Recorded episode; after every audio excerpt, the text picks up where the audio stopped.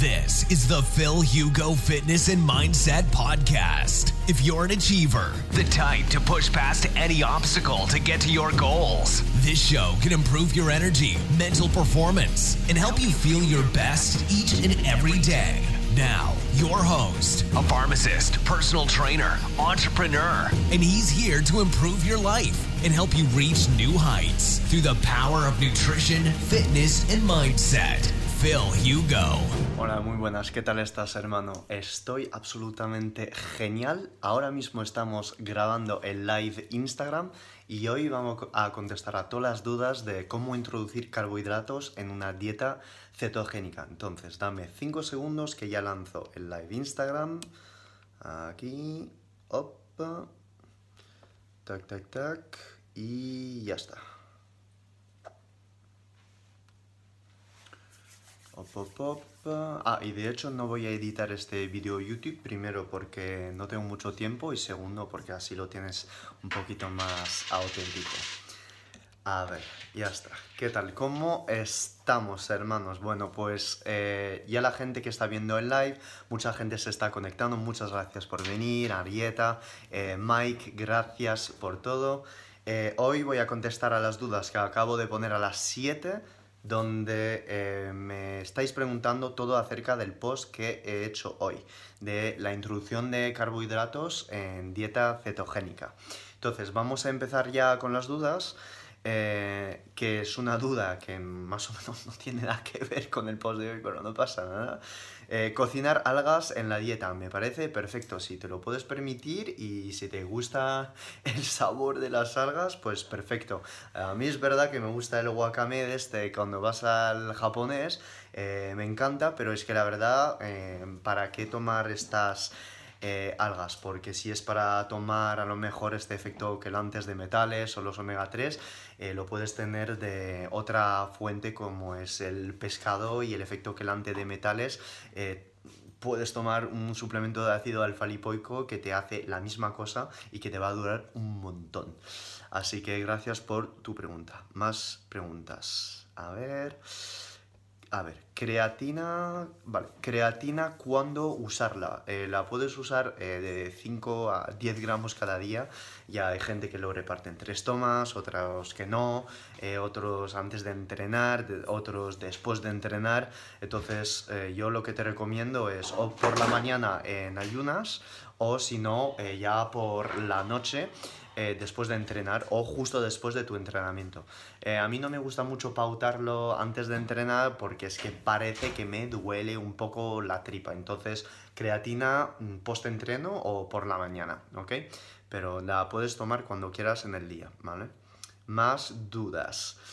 Eh, vale, en dietas carnívoras, ¿de dónde se obtienen los micronutrientes que se obtienen de los vegetales?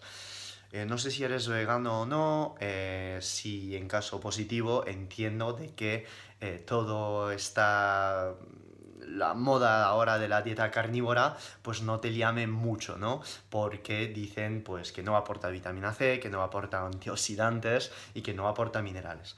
Para aportar todos los minerales que no tienes en la carne, tienes que comer los órganos. Tienes que comer hígado, tienes que comer corazón, tienes que comer callos, tienes que comer eh, cerebro, tienes que comer la lengua. Todo esto está petado de micronutrientes, de vitaminas y si en una dieta carnívora no lo tomas, pues estás un poco haciendo la dieta carnívora mal porque encima estás aportando muchísima metionina y no suficientemente glicina, que es lo que encuentras en el colágeno, en los cartílagos, etcétera, ¿no?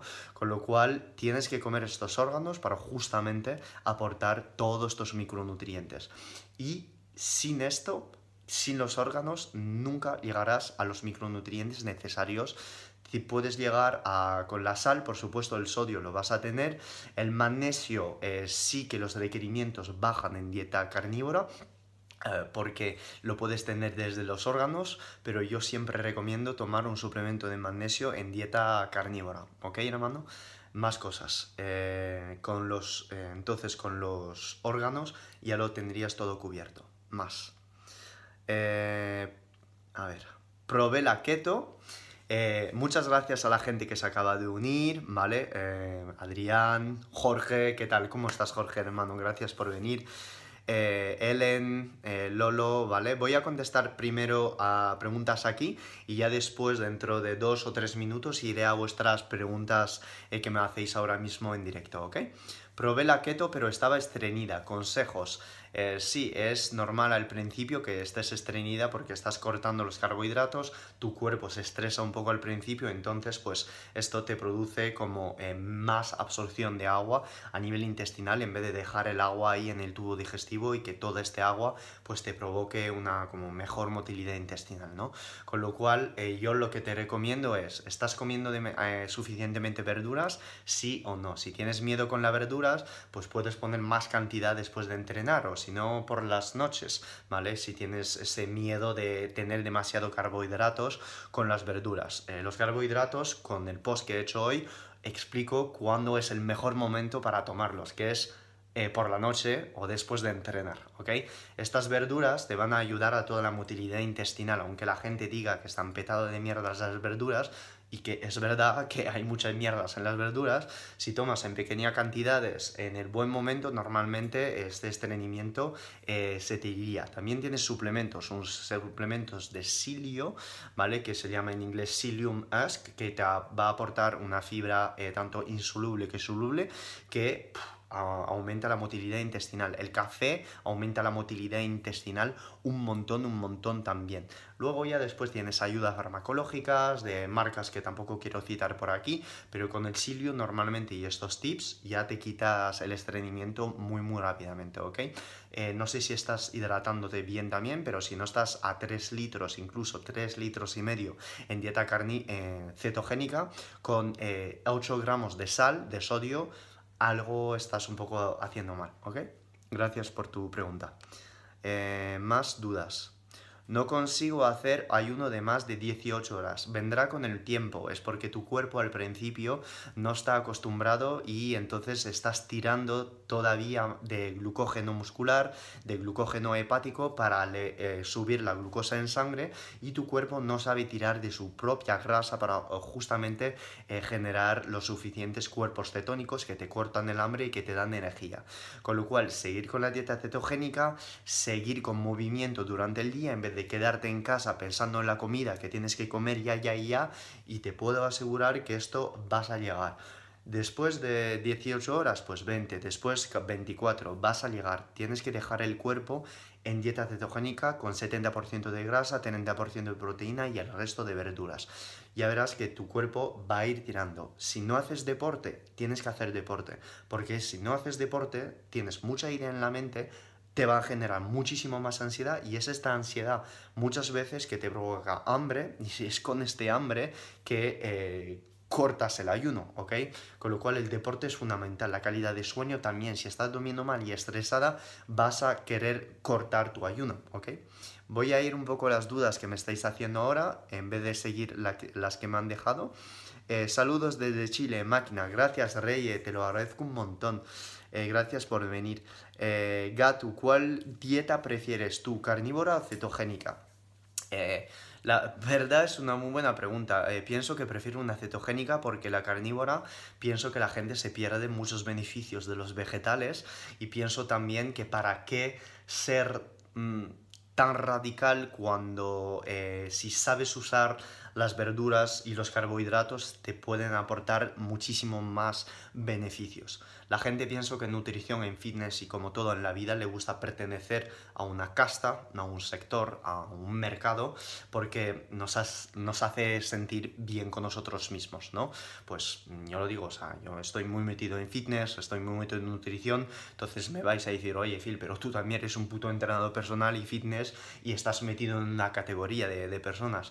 Pero es que es verdad que en fitness y nutrición estos está todavía más marcado y a la gente le gusta pertenecer como a casillas. Es un poco como una manera de presentarse y tal, ¿no? Y esto hay que tener mucho cuidado. Haces carnívora porque necesitas reconocimiento de las personas, porque quieres sentirte el puto amo, o realmente porque tienes disbiosis intestinal y enfermedad intestinal que no te permite eh, estar a puto tope todos los días darle una vuelta a todas estas preguntas, pero si realmente tienes problemas intestinales o problemas con digestión em, de FODMAPs, de verduras, por supuesto una dieta carnívora, vamos, la recomiendo 40 millones de, por ciento, por encima de, casi todas las dietas que he vivido en mi vida, en serio. Eh, saludar, Lorena, muchas gracias. Eh, ¿Qué ocurre si tengo 35 grados de temperaturas en ayuna? ¿Cómo puedo aumentar mi metabolismo? Vale, eh, esto es un punto positivo, ¿ok? O sea, el hecho de tener frío es signo que tu cuerpo está tirando de tu propia grasa. Esto es bueno. El hambre y el tener frío en ayuno es totalmente normal. Es una disminución de la actividad tiroidea que esto después al cortar el ayuno va a subir. O sea, el cuerpo funciona con supercompensación. Cuando tú al cuerpo le das un estrés, después el cuerpo se protege frente a este estrés.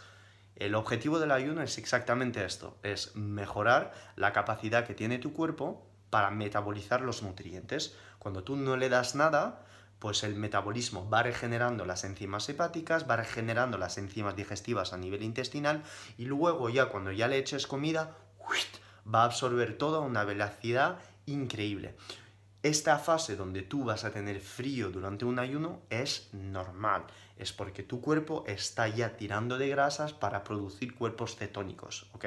Con lo cual es normal, es una fase que tienes que aceptar y luego después durante el tiempo pues va a ir reduciéndose. Vas a tener esto, pues los, los dedos que ya van a estar un poquito más calentito, las piernas también. El objetivo es moverse, beber agua con sal, ¿ok? Todo esto, si te quedas en casa, en el sofá, pensando que la vida es una mierda y todo, todas estas ideas negativas, te puedo asegurar que efectivamente eh, esto no va a pasar. Eh, vas a tener siempre frío, tienes que moverte, beber agua, beber café, beber sal para intentar un poco subir esta tensión. Y te puedo asegurar que con un par de ejercicios en casa esta temperatura eh, se te eleva, ¿ok?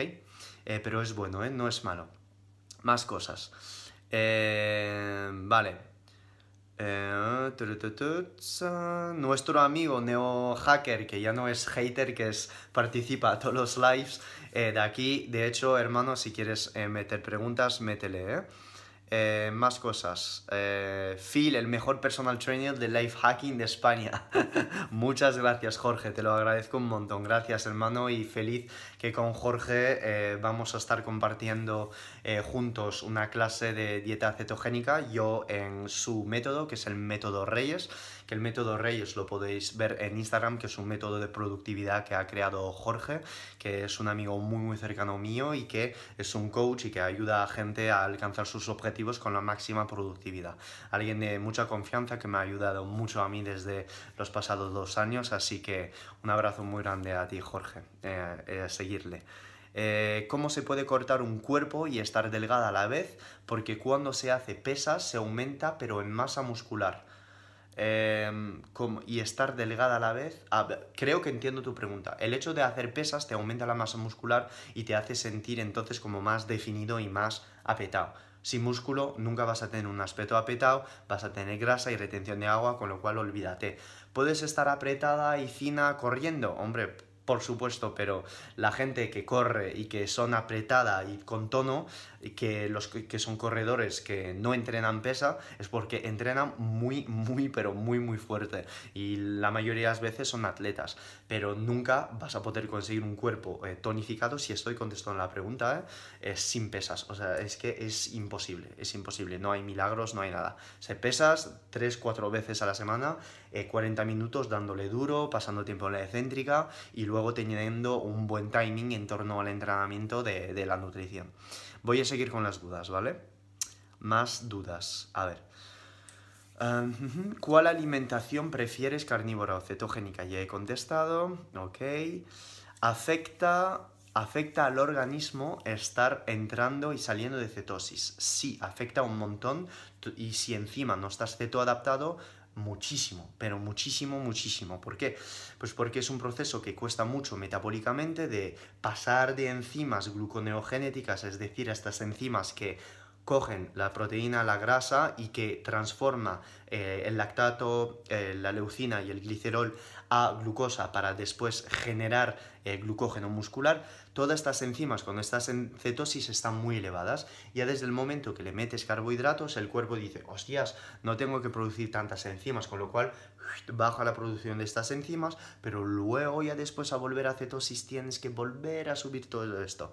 Y esto cuesta mucho trabajo a nivel hepático y encima un cuerpo en cetosis que sale de cetosis con carbohidratos sin saber pautarlo, que de hecho si no sabes pautar tus carbohidratos en una dieta cetogénica, hoy he puesto un post que lo explica de cómo y cuándo, míratelo, que es gratis, ¿vale? Si te gusta puedes compartir pero recomiendo fuertemente, fuertemente de eh, hacerlo con muchísima cabeza, muchísima cabeza. Tienes en Instagram, lo prometo, en mi muro lo tienes todo gratis, o sea, gratis, que no es eh, hacerte asesorar o algo así, que yo encima hago asesorías, de hecho la podéis ver en filugo.com slash program, que si vais al link en mi bio tenéis acceso a, a, mis asesorías y que cojo a gente en asesorías, que yo no suelo llevar a mucha gente en asesorías porque Em, me meto con muy poca gente porque no, no, me gusta llevar mucho, que es mucho trabajo y me meto en temas hasta personales, ¿vale? Con lo cual mm, ya me quedan como una, dos personas que podría coger este mes, pero más de seis siete personas no suelo coger porque es que si no me estreso y, y, no, puedo, no puedo llevar, ¿vale? Pero ya si queréis algo personalizado y tal, eh, un seguimiento, mmm, no dudéis en contactar conmigo, ¿vale? Que a veces vale la pena solo coger un mes de formación y luego ya después eh, yo os doy todo el conocimiento que necesitéis y luego ya te llevas con, con tú solo, ¿vale? Eh, más cosas. Mm, mm, mm. ¿Por qué necesitas comer carbs para la amenorrea hipotalámica? Vale, esto se refiere a algo que seguramente he dicho en un live eh, anterior y no cetogénica, eh, de low carb y no cetogénica, ¿por qué? Pues porque un cuerpo en amenorrea es un cuerpo estresado, tanto debido a demasiado a lo mejor entrenamiento si entrenas, o demasiado estrés, una calidad de sueño pésima, o que has estado en definición durante mucho tiempo y que has bajado tu porcentaje de grasa, o que has estado ya dejando las grasas durante un momento y entonces todo tu ciclo, ¿vale? Que parte de la glándula pituitaria, ¿ok? Y que te le va a mandar como señales hasta tus gónadas para, pues bueno, eh, producir estrógenos, progesterona, etcétera, etcétera. Cuando le das estrés a tu cuerpo, pues todo este eje se ve alterado, ¿vale? Y esto puede ser debido a todos los factores que he dicho antes. ¿Por qué no hacer una dieta cetogénica en este momento? porque tiene toda su lógica de meterse en cetogénica con mucha grasa y entonces volver a producir todas estas hormonas, tanto los estrógenos, la progesterona, la testosterona, etcétera, etcétera. Pues porque al principio uno que ha estado acostumbrado a comer cinco veces al día carbohidratos toda su vida, eh, si le metes en cetosis, pues pasa lo siguiente, que es, sigue siendo un estrés para el cuerpo. Aunque la gente piense que la dieta cetogénica es la puta hostia, que es lo mejor de todo, Em, son matices, ¿ok? La nutrición no es negro y blanco, la nutrición es gris. Entonces, en una amenorrea estamos en un caso aquí tanto subclínico que clínico que tenemos que cuidar. Yo no pienso que sea ideal una dieta cetogénica con amenorrea, sino que pienso que en una amenorrea tienes que elevar tus calorías más o menos a 500 kilocalorías por encima de tu metabolismo basal, es decir, comiendo un poquito más, mínimo tres veces al día la primera y segunda semana, ¿ok? Y luego ya después, después de meter carbos por la noche, de boñatos, de tortitas de arroz a lo mejor después de entrenar, ¿vale? Llevando 50% de tus calorías de, de, carbohidratos, luego ya a lo mejor después de la segunda semana de haber hecho todo este proceso de, con hábitos y introduciendo los carbohidratos a manera eh, muy estratégica, ya pensamos a lo mejor a introducir un ayuno intermitente a partir de la tercera semana y luego ya después empezamos a hacer una cetosis y ya todo esto tiene sentido. Pero pasar de una alimentación de mierda a cetosis directamente mm, no lo veo. Si tienes que perder 70 kilos, podría ser, pero en una persona normal que tiene un leve sobrepeso, no lo veo. Vale, voy a hacer lo que voy a hacer es que voy a contestar una duda del live que la gente me, que me ha dejado en esos stories y voy a coger una duda ahora que me estáis dejando en el live. Vale, entonces voy a subir un poco. Eh, Neo Hacker, ¿para cuándo un libro? Muchas gracias, bro.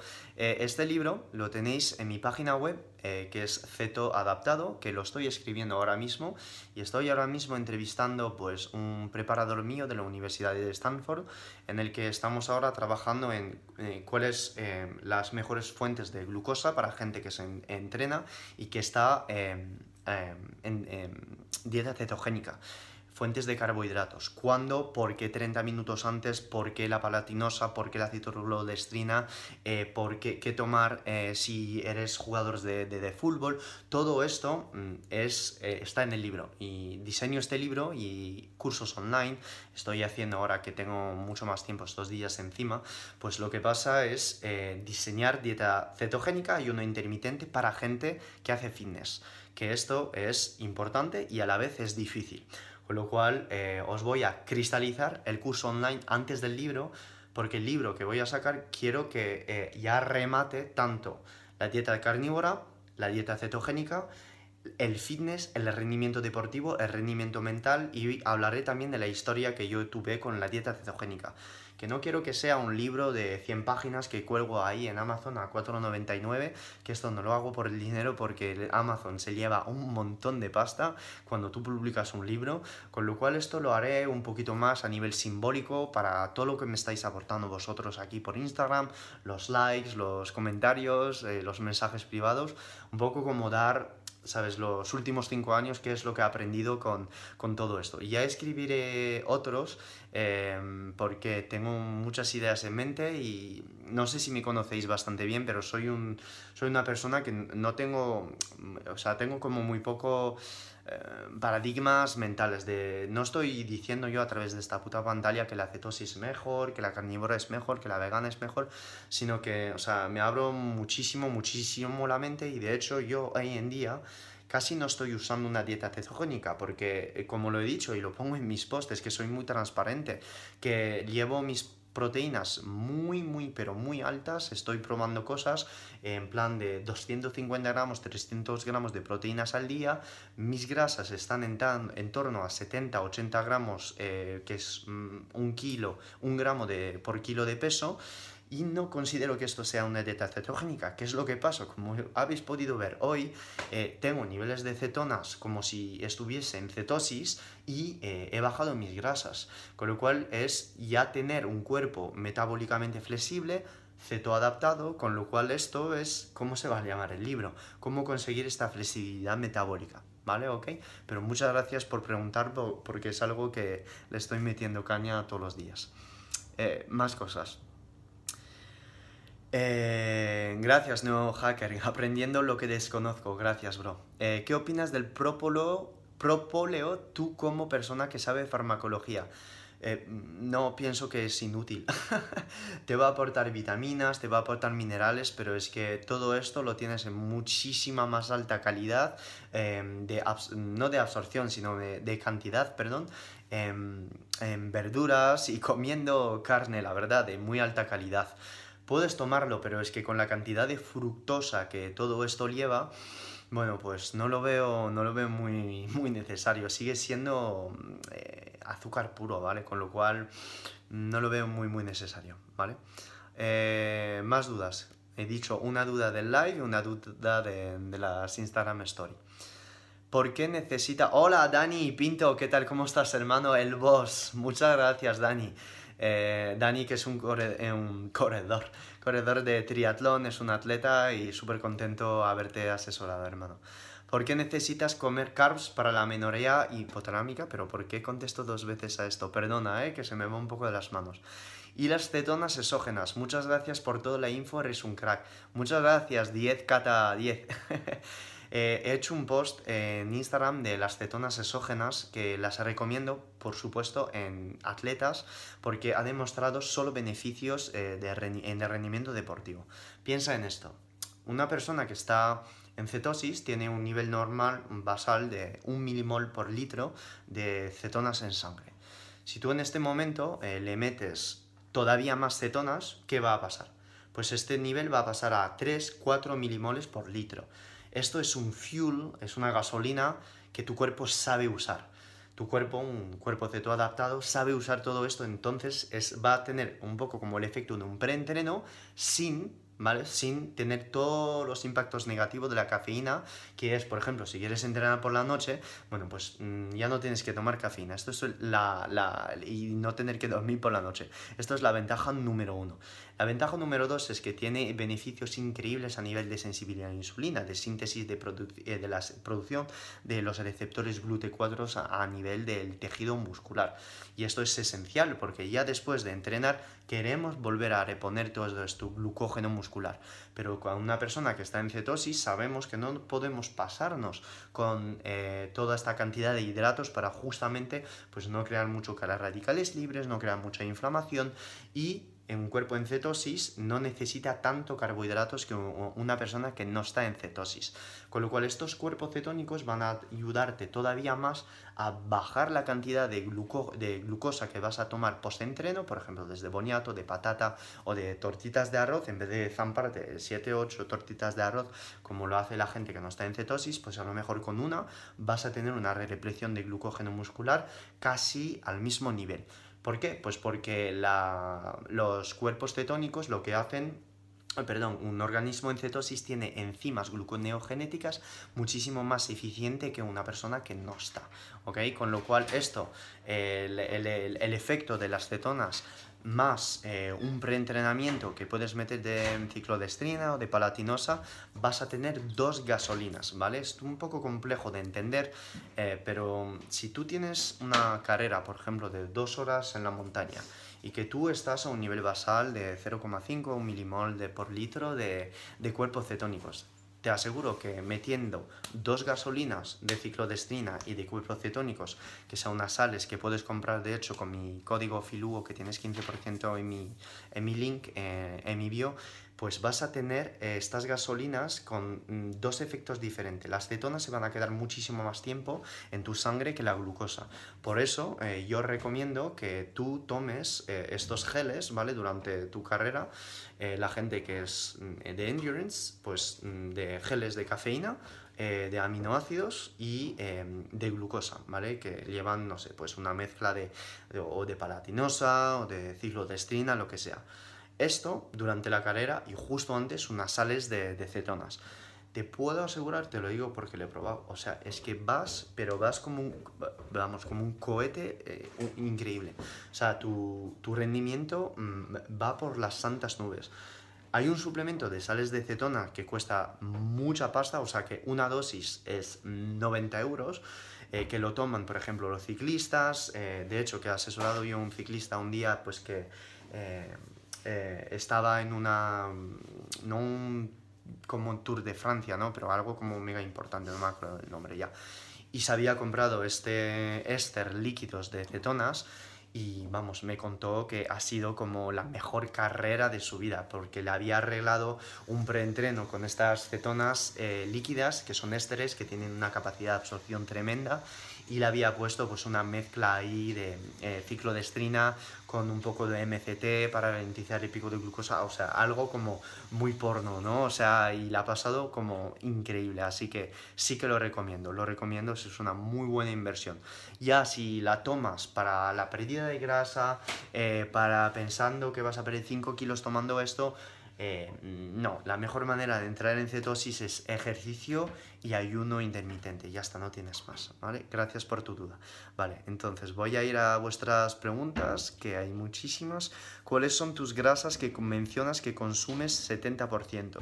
Eh, vale, perfecto, pues si estás a 70% de grasa, tienes que tirar de eh, carnes con mucha grasa, mm, entrecot, ¿vale? De, de ribeye steak, el salmón, las sardinas, la trucha, eh, poner 10 mililitros o 20 de aceite de oliva en tu ensalada, aceite de coco por la mañana en tu café. Te puedo asegurar que ya simplemente haciendo esto estás fácilmente a 120-130 gramos de grasa al día. Esto representará más o menos 60-65% de grasa. Si ya quieres subir a un porcentaje más alto de 150, 160 gramos, pues ya tienes que meter nuez, eh, nuez de macadamia, nuez de Brasil, que son las dos que sí que recomiendo. Y luego ya estaríamos, hermano, llegas muy rápidamente al 70%. Es que llevar calorías altas en cetosis es que es súper fácil. De hecho, por eso la gente que no, no sabe o que piensa que eh, las calorías no cuentan, tal, y que no sirven de nada, bueno, pues yo te puedo hacer engordar con cetosis como tú creas, bro. Así que hay que tener mucho, mucho cuidado. Eh, ¿Cuándo va a estar el libro? Eh, mira, pues si te vuelvo, no quiero hacer ahí ventas, eh, pero si te vas a mi página web, filugo.com slash ceto adaptado, mm, para hacerlo fácil, vais a mi link en mi página, en, en, mi Instagram, y lo podéis ver, ¿vale? Explico todo de cuánto va a durar y depende un poco también de, también de vuestra ayuda. O vais a la página y lo vais a entender absolutamente todo, porque estoy haciendo entrevista a gente en California, estoy haciendo entrevista a gente en España también, y todo esto pues es una información que tengo que recopilar y que invierto bastante pasta en este libro, ¿ok? Vas a mi libro, a, a la página web y lo podéis ver de todo lo que voy a hablar del libro, ¿ok? Eh, ¿cómo comes tanta grasa? Eh, justamente, es que no estoy comiendo tanta grasa. Si tú tienes que comer mucha grasa el primer mes de cetosis para justamente eh, enseñar a tu hígado a producir todos estos cuerpos cetónicos. Si tú no le das la grasa suficiente el primer mes, tu cuerpo va a estar sin glucosa eh, no sabiendo eh, utilizar el lactato, el glicerol y la leucina para producir cuerpos cetónicos, con lo cual em, vas a sufrir mucho. El primer mes tienes que subir las grasas un montón, 70%, hay gente que suba hasta 80%, que, que, o sea, que es un método como el otro, pero yo no lo recomiendo, el 70% tienes suficiente, porque si ya no estás acostumbrado a, a, usar las grasas en tu vesícula, vesícula biliar, perdón, va sufrir muchísimo, pero muchísimo. Eh, yo no como tanta grasa, yo lo he hecho durante dos años de mi vida y me ha ido bastante bien porque casi comía una vez al día y me venía muy bien a, a nivel de productividad mental porque no, nunca tienes hambre y si no entrenas como muy muy fuerte o no tienes objetivos estéticos pues viene muy bien pero si ya si busca pues a lo mejor eh, que yo ahora estoy más o menos preparando una sesión de fotos o que busco un poquito más de definición estar un poquito más redondo pues mm, es verdad que tener un punto estético con tanta grasa eh, es difícil porque incluso que tú estés teto adaptado con enzimas eh, gluconeogenéticas que funcionen perfectamente bien, la velocidad de producción o de represión de glucógeno muscular eh, nunca va a ser la misma que una buena fuente de glucosa post-entrenamiento. ¿Entiendes lo que te quiero decir? Con lo cual hay gente que me llega, que son crossfitter y que me dicen, bro, te quiero preparar una sesión de fotos, pero quiero estar en cetosis y estar en carnívora y no quiero comer hidratos porque resistencia a la insulina, no sé qué. Em, no, no, no, es tan radical, no, no, no puede ser, ¿vale? yo entiendo el propósito de estar en cetosis porque tiene pues muchísimos beneficios, pero hay que matizar. Puedes estar en cetosis comiendo hidratos y haciendo las cosas eh, con cabeza y adaptando tu, tu, entreno. Contestándote, hoy en día estoy comiendo 70 gramos de, de, grasa al día, que es un gramo de grasa al día. Es decir, que saco mi grasa solo comiendo de salmón, de sardinas, de cabalia, de a lo mejor un entrecot que me zampo de vez en cuando y añadiendo unas gotas de aceite de oliva en mi ensalada y punto. He probado dejar el aceite de coco, el aceite MCT, que era muy fan de esto porque me encantaba el sabor y me daba mucha energía. He probado a ver si tenían impacto en mis cuerpos cetónicos y la verdad es que no, es que no tiene ningún impacto haberlo dejado. Estoy casi más con, más cuerpos cetónicos, con menos grasa que em, con la grasa que llevaba antes. Eh, pienso que la producción de cuerpos cetónicos no depende solo de tu manera de alimentarte, pienso que depende de tu calidad de sueño, de cómo llevas el estrés, de cómo lleva tu entrenamiento, de, de tu ayuno intermitente, eso sí, o sea, de ayuno sí que hago ayuno, nunca como más de dos veces al día, o sea, no me ha pasado en los últimos 10 años, a lo mejor. Estar en ayunas, entrenar en ayunas, esto te eleva eh, los cuerpos cetónicos un montón, ¿ok? Y esto es muy importante entender. Puedes estar en cetosis sin seguir una dieta cetogénica. Eh, eh, y soy, mm, vamos, la concretización física de esto, como muchos atletas ya que llevan mucho tiempo en dieta cetogénica. ¿Es lo mejor? No estoy diciendo que sea lo mejor porque a lo mejor yo lo hago y no te funciona a ti. Em, si no estás en cetosis y estás ah, intentando hacer lo mismo que estoy haciendo, pues puede ser que todavía no estés suficientemente adaptado. Te recomiendo estar a 60% de grasa y hacer muchísimos ayunos intermitentes y entrenar en ayunas a ver cómo reaccionas. Me vas a decir, ¿cómo medir los cuerpos cetónicos? Pues muy sencillamente tienes en mi Instagram el link para comprar el dispositivo, que lo recomiendo a todos, que es el dispositivo de Ketomojo, que es el mejor dispositivo que puedes encontrar en España para medir tus cetonas. Viene ya con tiras, es uno, o sea, que tiene eh, como... Em, o sea, que es mucha precisión a nivel de, de, medida, ¿vale? Con lo cual em, tienes 15% con mi descuento, ¿ok? No, no te lo pierdas, bro. Más preguntas. Eh, eres el Team Ferris en español. Muchas gracias, bro. De hecho, joder, tío, es que eres el puto amo. Eh, nos metíamos ahí, nos damos una paliza hace dos semanas y, y ya, bro.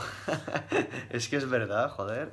Lo malo es que soy mujer y he leído no es bueno, pero no sé por qué no comer más de 16-8.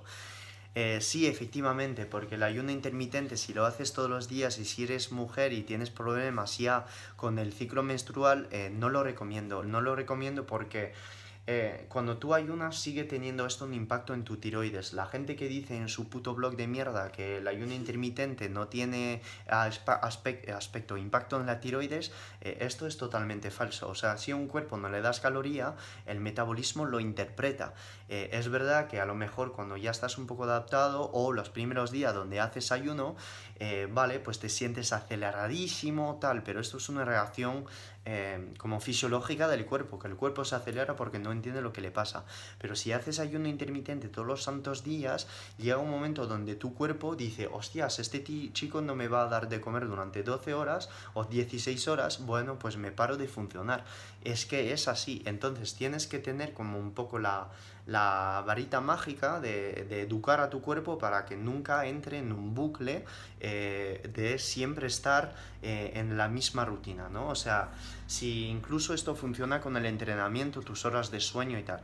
Estás, por ejemplo, pues un día en casa y sueles entrenar a las 7 de la tarde. Bueno, pues hoy no, te vas a mover el puto culo y vas a entrenar a las 12 de la, de la mañana.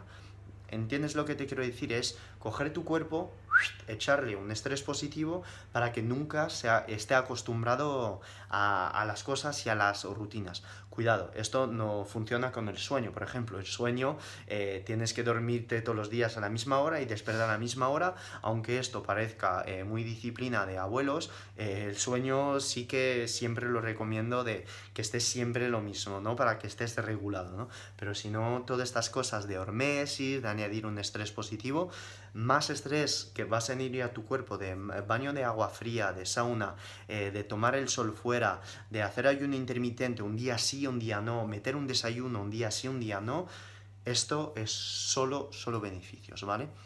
Eh, continúo con las dudas de las stories. A ver, buenas crack, 5 eh, gramos de aceite de coco en el café no te sacarían del ayuno, ¿verdad? Y la creatina. Perfecta duda, o sea, me encanta, bro. Mira, el... estos son diferentes perspectivas que tú puedes dar a la definición de ayuno.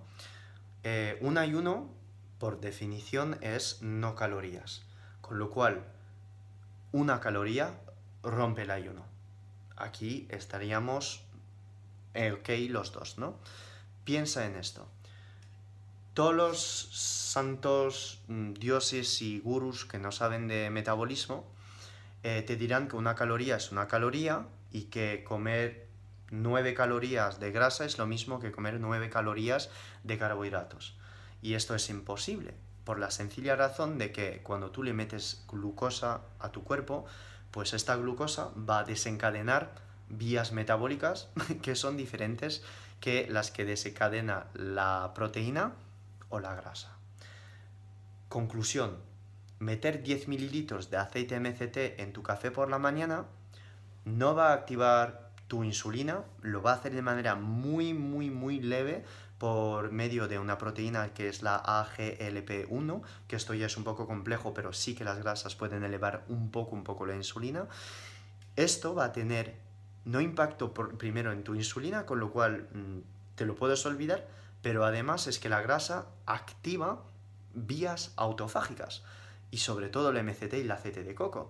O sea, que te activa la vía MPK, que te activa la producción de cuerpos cetónicos, con lo cual estamos en plan, vale, estoy cortando mi ayuno, pero estoy facilitando los efectos benéficos del ayuno, que es la producción de cuerpos cetónicos. ¿Entiendes la perspectiva, no? Pero claro, esto si ya empiezas a meter un montón, montón de proteínas por la mañana o carbos, pues claro que vas a cortar el ayuno y de no la mejor manera, ¿ok? Con lo cual, grasas durante un ayuno eh, sí que te la rompen, pero para mí es que te ayudan a tener todos los beneficios positivos del ayuno. Con lo cual, un poco de, sabes, de cabeza. Ahora la creatina, mira. Estamos también en la definición del ayuno puro. Para mí un ayuno puro es café, agua, sal y té. Punto, pelota, ya está. Y te quedas con esto. La creatina para mí sigue siendo una molécula que, tienes que, que tiene que pasar por el hígado, con lo cual vas a un poco hacer trabajar tu hígado en cierta medida. Entonces, mm, no la recomendaría, pero volvemos a lo del MCT eh, como siempre, ¿no? Em, si tú le das creatina en ayunas a tu cerebro, eh, solo al final va a estar súper contento, porque la creatina eh, tiene un efecto nootrópico tremendo, o sea, te va a ayudar al foco mental, es un antidepresivo, tiene los mismos efectos que el magnesio la creatina, o sea, te va a permitir generar el ATP, el ATP para los entrenos que vas a tener por la tarde o al final antes de romper tu ayuno sobre las 2 o las 3 de la tarde. Con lo cual, mm, gente diría que no, hay que tomar creatina y tal, pues yo la recomiendo en ayunas. Tengo un post en mi Instagram que resumen todos los suplementos que tú puedes tomar en ayunos y los que no. ¿Qué es, mm, ¿Cuáles son los suplementos que no puedes tomar en ayunas? Bueno, pues lo que no recomiendo son todos los antioxidantes. No lo recomiendo porque ¿cuál es el objetivo de un ayuno? Pues es dejar tu cuerpo producir sus propios antioxidantes, volver a regenerar toda la cisteína, volver a regenerar todo el glutatión, volver a regenerar eh, todos los receptores de vitamina C. Todo esto, ¿vale? Tiene sentido. Con lo cual, si tú le metes un antioxidante durante tu ayuno intermitente, es un poco como decir a tu cuerpo, vale, bro, pues deja de hacer el autotrabajo, yo te voy a dar ayudas. Esto no, no es ayudar. ¿Vale? Entiendes un poco cómo, va la cosa. Las vitaminas B sí que te las recomiendo eh, en ayunas porque se absorben perfectamente, son hidrófilas y luego después puedes tomar todos los preentrenos, o sea, la betalanina, la citrulina, eh, la carnitina, todo esto te lo recomiendo porque no va a tener absolutamente ningún impacto en la insulina y encima es que te va, va a ayudar a toda la sensibilidad a la insulina, la supercompensación después de entrenar. Esto te lo recomiendo sí o sí. Tienes el post en Instagram, está todo súper claro. Olvídate de omega 3, olvídate de vitamina A, de vitamina D, de vitamina E, de vitamina K, de probióticos también, no te los recomiendo en ayunos y te explico por qué. Los probióticos te los recomendaría justo antes digamos, de cortar tu ayuno con, la comida. Esto sí. Eh, y luego después, ¿por qué no los omega 3? ¿Por qué no las vitaminas? Porque sencillamente se absorben mejor estos suplementos con grasas. Un omega 3 se va a absorber, eh, me vas a decir, ya, si tomo MCT, entonces me puedo tomar los omega 3 y la vitamina D, porque acabas de decir que se absorben mejor con las grasas. Sí, bro, pero siempre va a ir mejor tomártelos con sardinas y aguacates que con una grasa MCT que... Mm, que es puro líquido, ¿entiendes? Por donde tiro. Y no tiene ningún sentido tomar esta vitamina D o estos omega 3 porque si tienes el estómago vacío eh, van a tener una absorción intestinal eh, mucho más baja que guiada a toda la grasa eh, de, los nutrientes que vas a tomar de sardinas, aguacate, etc. Muy buena pregunta, excelente hermano. Vale, ya alternamos y nos queda 15 mm, minutos de live, más o menos 18 minutos. Eh, ja, ja, ja, mil preguntas. Por ejemplo, siempre he tenido dudas si una sardina en lata aún mantiene los nutrientes. Efectivamente, bro, lo mantiene perfectamente. Eso sí, em, a lo mejor incluso más que una sardina que se haya podido pasar una semana ahí eh, con los putos otros pescados y tener puto anisaki, ¿sabes? Con lo cual, eh, yo, ah, mira, a mí yo prefiero, es que es verdad, vamos, yo prefiero tomar eh, una sardina ecológica que vas a pagar, no sé, 50 céntimos más en la lata, pero que así estás seguro de, de dónde viene la sardina. Y joder, qué ricas son las sardinas, ¿no? Sardinas cuca. De hecho, todos mis amigos de Colombia se mofan de mí cuando digo cuca. Eh, entonces, mira, pues sí, me gustan las cuca, bro. se puede hacer ayunos diarios de 16 horas con tres comidas diarias con unos carbos menos de 50 gramos. Por supuesto, hermano, o sea, muy recomendado, lo pongo en el post de hoy. Sí, sí. Qué buen color tienes, guapo. Muchas gracias. Bueno, espero eh, no. lo mejor que no me cambie. Qué buen color tienes. vale. Muchas gracias a ti. Eh, creo leer que si era ayuno por perder peso, no era considerado sacar ahora si era por salud, si te sacaba de ayuno. Vale. No, espero que no te hayas tomado drogas, que no entiendo tu mensaje. No, no, que no me meto contigo. No entiendo tu pregunta. Mándala por privado, ¿vale? Em, a ver, eh, ¿cuánta, ¿cuántas proteínas de vegetales dentro de tu conteo de macros?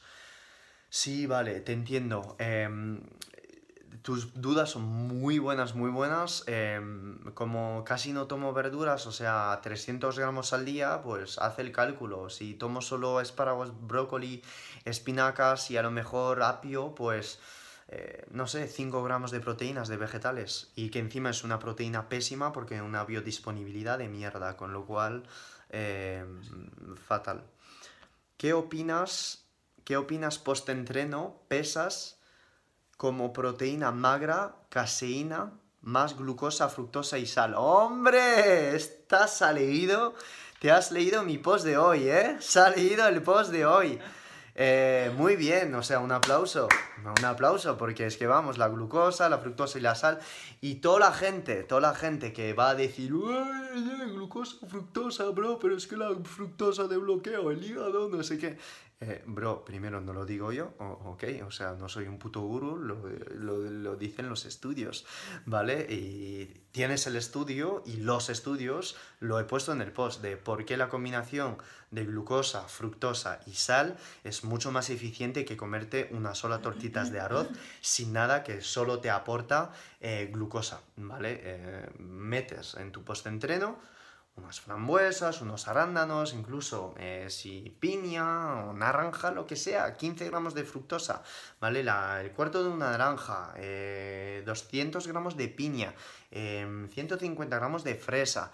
Todo esto post-entreno viene bien únicamente si tomas esta fuente de glucosa, porque ya si tomas eh, una cantidad de fructosa muy alta sola, es que no tiene el mismo impacto metabólico que solo tomar la glucosa o solo tomar la fructosa. Es la mezcla. ¿Y por qué ponemos sal? Ponemos sal porque el transporte de fructosa fuera de la célula hasta adentro necesita sodio, ¿ok? Esto es importante que se lo lleve, con lo cual cuando tú mm, te zampas esto, ¿cómo lo puedes hacer? Bueno, pues eh, si estás comiendo una pechuga de pollo, pues echas una pizca de sal sobre la pechuga de pollo. Si no tienes pechuga de pollo y tienes un shaker de proteína, bueno, pues a lo mejor te lo puedes tomar, te puedes tomar este sal en forma de cápsulas de electrolitos. Y si no tienes cápsulas de electrolitos, bueno, pues te pones la sal en las tortitas de arroz. Punto pelota, y ya está, ya lo tendrías, bro. Eh, más cosas. Vale, me queda 10% de batería en el móvil donde estoy grabando YouTube, así que vamos a ir acabando mm, más o menos yo creo antes de que se acabe el live. Después este live lo voy a colgar, estará colgado eh, en, en, Instagram, ¿vale? Que no hay ningún problema, hay en YouTube también. La calabaza es carbo o verdura. Pues los dos, bro. La calabaza, de hecho, es una verdura, entre comillas, que no es verde, pero vamos, o sea, eh, tiene un perfil que me gusta muchísimo y se digiere muy, pero muy, muy bien. Y los carbos que aporta, eh, o sea, eh, todo esto es de muy bajo índice glucémico, lo, o sea, lo recomiendo un montón. De hecho, la calabaza, la, la patata... es que... es que te voy a grabar. Mirad la, la que me está comentando. siente una pistola en su cabeza porque sabe cómo diga algo malo de la así. Joder, ahí la comentadora profesional, vamos. Es O sea, calladita, ¿eh? sí, demasiado callada, vamos. Eh, la calabaza sí que te la recomiendo, o sea, es casi lo único que recomiendo de carbs si estás en ceto eh, eh, con las tortitas de, de arroz, eh, luego la patata, luego eh, un azúcar muy rápido, tipo ciclodestrina, o sea, o índice glucémicos muy muy altos o los tres que te acabo de decir, calabaza, boniato o patata, ¿vale? Y luego ya después puedes tirar de arroz, mm, por supuesto, la cosa es que ¿para qué tirar de arroz que se va a quedar mucho más tiempo en tu intestino cuando tienes ya tortitas que en muy poco tiempo se van a absorber mm, muchísimo más rápido? Si compras unas tortitas ecológicas eh, muy muy limpias, la verdad está todo ya hecho. Entonces, voy a ir contestando a vuestras dudas en la parte ahora live, a ver si no me quedan dudas las stories. ¿Por qué eres tan genial? Muchas gracias eh, por mm, tomar 10 segundos de tu tiempo, mandarme este mensaje. Una sonrisa es gratis, pero tiene mucho impacto positivo en el cerebro. Eh, ¿Sigues ejerciendo de farmacéutico? A ver, esto la voy a poner. Eh, no, no, porque os voy a ser sincero, pienso que no es mi vocación y pienso que cuando uno ya ejerce de farmacéutico le tiene que apasionar esto. La farmacia a mí me ha aportado como mucha empatía, como mucha escucha a la gente, de, pues, de que vengan a la farmacia, a la oficina y escuchar. Simplemente es escuchar y dar un servicio.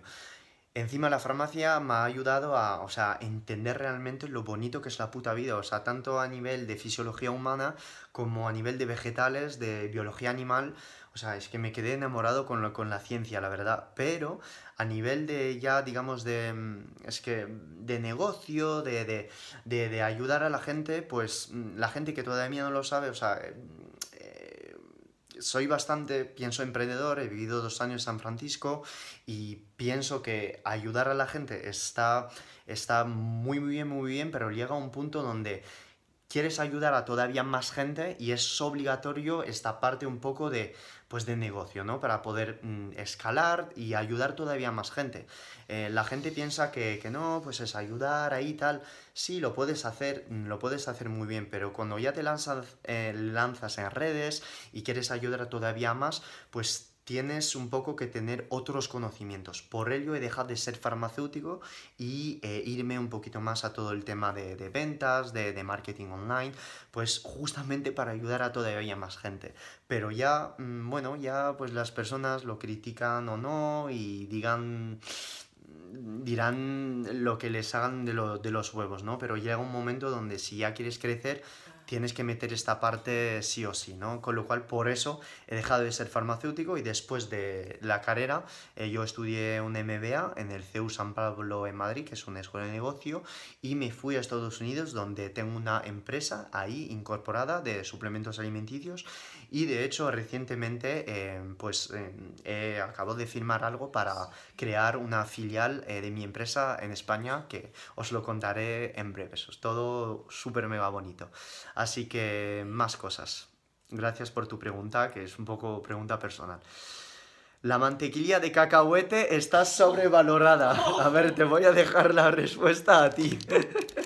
¿Está sobrevalorada la mantequilla de cacahuete o no? Eh, no, es el, el- junto con la calabaza, con eso al fin del mundo para las gains y el que diga lo contrario, y a mí me da igual que eso vaya cargado de omega 6, porque está rico y nutre, y ya está, no hay que complicarse tanto la vida, fin. Y te, lo, y te lo dice la campeona del mundo de bikini fitness natural. O sea, natural campeona del mundo. PhD Por y... favor, dejemos el heiteo a la crema de cacahuete, ojo, cuidado. Eso es. PhD y en- eso es. Y entrenadora personal, Nereuni, ¿eh? Nereuni. Así que tienes la respuesta ahí, Alejandro. De hecho, Alejandro, ah, hostias, pero es que es Alejandro. Alejandro me va a entrevistar en su podcast. Va a decir en su podcast, cuando creo que lo tenemos en dos semanas, ¿no, bro? Eh, así que, bueno, pues aquí me tienes, ¿no? Que estoy yo partido entre dos bandos. Que no, hay pistola, venga. me dicen lectinas ahí, lectinas. Ay, ay, ay. Se van a meter con la campeona del mundo. Ay, a mí me da igual lo que me diga cualquiera. eh, Continúo con las dudas. Eh, más cosas. A ver. Em, vale, pregunta de Allison, que es un jugador eh, casi profesional, ¿no, bro? Ya vas a ser casi profesional. Eh, grande, Phil, ¿nos podías hablar sobre el azul de metileno, CBD y la plata coloidal? sí, por supuesto. esto es una pregunta, bueno, un poco de biohacking el azul de metileno, bueno, pues es un colorante que esto pues se usaba o se sigue usando en laboratorios para, bueno, pues em, revelarnos si las mm, reacciones eh, cromatográficas se hacían y no, es como un método para, para ver si las reacciones ocurren o no. Pero también el azul de metileno ha demostrado que cuando tú lo pasas aquí en la lengua, en poca, o sea, como en, muy bajas dosis, pues te aumentaba el foco mental, te aumentaba la adrenalina, la dopamina y que es un preentreno intergaláctico. Y también en ayunas que te aumenta el foco mental tremendísimamente. Con lo cual, sí que lo recomiendo en ayunas y sí que lo recomiendo antes de un entrenamiento, porque es que viene de puta madre. Eh, CBD, CBD lo recomiendo por la noche, por supuesto, un antioxidante, un antiinflamatorio espectacular que te mm, está ahora mismo pues destrozando a todas las benzodiazepinas, todo este mercado de, medicamento que pues irá a la hostia un día, eh, con lo cual el CBD sí que lo recomiendo. A mí no me gusta tomarlo, lo he probado en, todo, en Estados Unidos os lo digo, eh, de cannabis eh, sativa que tenía solo CBD y no de mm, eh, casi nada de THC, que esto lo venden en Estados Unidos, de hecho en San Francisco, puedes comprar eh, ya joint, mm, ya hechos de, mm, cannabis sativa con 99% de CBD y 1% solo de, de THC te lo fumas y no tienes todos los efectos negativos del THC, que es grande euforia, pero después el hambre, el cansancio, no sé qué. El CBD te da como, o sea, te relaja un montón sin darte hambre. O sea, por eso a mí me gusta. Yo no lo consumo porque al final si lo tomo por la noche sigo despertando por la mañana eh, un poco ahí groggy. No estoy al 100% de, de, de mis capacidades. Groggy, ¿cómo se dice esto en español? Un poco... No, groggy es... Groggy, un poco cansadito, ¿no? Eso es. se dice? Groggy. Eh, después, plata coloidal. Si plata coloidal, esto no lo recomiendo mucho porque toda esta plata, si no la metabolizas, se te va al tejido graso. Y luego esto ya se queda mm, años, meses, no tienes ni puta idea. Con lo cual, eh, esto es un poco de alquimia, tal. Y esto sé los efectos que te va a producir porque tiene eh, muchos efectos positivos. Lo único es que cuando no lo metabolizas, es decir, si no lo usas directamente eh, en, tus células eh, dopaminérgica, pues esto se acumula en grasa y esto no lo quieres, bro, ¿vale? No te la recomiendo. Pero azul de metileno y CBD, totalmente. Me quedan tres minutos y medio antes de cortar el live, con lo cual voy a contestar a las últimas dudas. ¿Qué opinas de la berberina y cuándo es mejor tomarla? La berberina tiene exactamente los mismos efectos que el R-ALA, que es un post que he hecho hoy, y activa la vía MPK y te va a sensibilizar muchísimo más eh, a la insulina, con lo cual esto te lo tomas antes de una comida muy alta en carbohidratos si estás haciendo una carga de carbohidratos o te lo puedes tomar en ayunas también con el café si ya tienes un poco de resistencia a la insulina viene perfecto. Eh, alternar entre el R-ALA y la berberina y no siempre estar tomando R-ALA o berberina seguido porque siguen siendo eh, mecanismos de acción no totalmente similares y siempre le viene bien al cuerpo cambiar. ¿Qué opinas del Activated Chalk Wall? El Activated Chalk Wall viene de puta madre si tienes problemas digestivos o después de un cheat meal o simplemente en ayunas para mm, pues depurar eh, tu intestino, ¿vale? Esto lo mezclas con un poco de agua y si encima de esto le pones agua, vinagre y eh, un poco de sal, vamos, o sea, esto es un depurador hepático que te cuesta mm, casi nada y dura un montón de tiempo. ¿Recomiendas en español seguir aprendiendo coach? Ah. Personas o coach que recomiendas en español para seguir aprendiendo. Eh, esto pregunta, pregunta un poco difícil, hostias. Vale, pues voy a ser sincero y es que la verdad me la suda. Eh, si ya queréis, un, digamos, una perspectiva...